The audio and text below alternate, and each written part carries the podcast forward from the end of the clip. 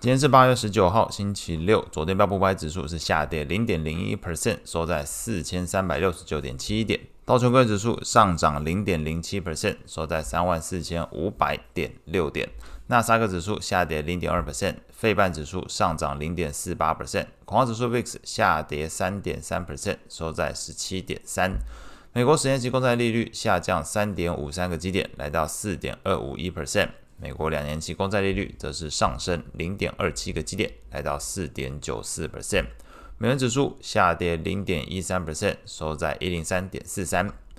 经济数据的部分，日本七月份的 CPI 年增率持平在三点三 percent，符合市场预期。核心 CPI 则是从三点三 percent 下降到三点一 percent，符合市场预期，并且是连续第十六个月高于日本央行的两 percent 通膨目标。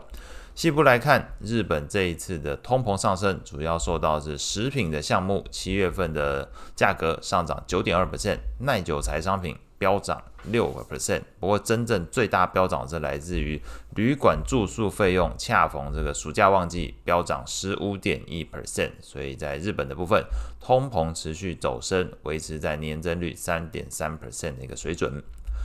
美股的部分，早盘时段，美股依然是在投资人情绪面恶化，整个利率上升导致评价面承压的一个背景之下，科技股一度跌幅超过一个 percent。不过，随着整个十年期美债利率冲高之后回落，并且半导体设备大厂应用材料给出的财测展望亮眼，使得相关族群股价是同步回弹。应材本身昨天是上涨三点六八 percent，艾斯摩尔上涨一点七 percent，科磊上涨一点零六 percent。那中场来看，标普、道琼、纳指基本上是收复了早盘大部分的跌幅，甚至是翻红。那跌幅呢，即便是最终收跌，也都是落在零点二 percent 以内。从整体盘面来看，罗素两千 ETF 上涨零点五四 percent，费半指数 ETF 上涨零点二九 percent，这个涨幅是相对居前了。那不排除整个投资人开始预期美债利率这一波的涨势可能已经见顶，整个情绪面开始有所回稳。不过还是有观察到。标普五十 ETF 的跌幅是比标普百指数更重，那透露出整个大型股因为今年以来涨幅相对比较大，评价面也相对比较高，那有开始市场目前还是做持续调节的一个风险的似乎还存在，所以这是目前从整体盘面上来看，这个费半，然后小型股看起来有些这个呃支撑买盘的情况，但是大型股在调节的力道上似乎没有说特别快的做一个放缓的情形。类股来看，标普十一大类股表现比较好的是在能源、公用事业还有必需消费。那领涨的股票包含埃克森美孚，昨天上涨一点五一 percent；沃尔玛昨天上涨一点四四 percent。表现比较差的类股是落在通讯服务、非必需消费，还有金融。那前两个这个通讯跟非必需消费，基本上是今年领涨上半年领涨的这个族群，所以还是持续修修正的一个情况。Google 下跌一点八九 percent，特斯拉下跌一点七 percent。至于金融股的部分，美国银行昨天是下跌零点五八 percent，算是相对呃每个领域来说领跌的族群，大概就这三个。那债券市场部分，美国十年期公债利率在前个交易日礼拜四上探到四点三二 percent，逼近二零零七年十一月以来一个新高之后呢，昨天盘中是一度修正六点零九个基点，来到四点二一 percent 附近。两年期的部分利率也一度回吐三点三七个基点，来到四点八九 percent 附近。不过看稍微要留意的一个点是在 FedWatch 工具目前显示十一月份。预期升息一码的几率上升到了五十六点七 percent，这个是相对于更前一个交易日，大致上都落在呃四成以下、三成以上的一个预期几率。昨天已经来到了这个五十六点七 percent，相对是呃比较明显透露出市场认为十一月份有可能 Fed 会再升一码的一个情况。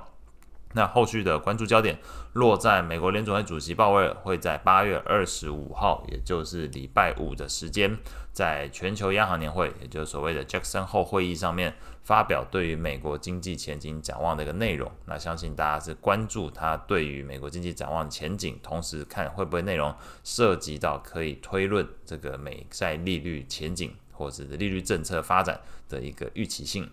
那在昨天美国债券型 ETF 的价格变化上，美国投资等级债券 ETF LQD 上涨零点三八 percent，美国高收益债 ETF HYG 则是上涨零点零七 percent。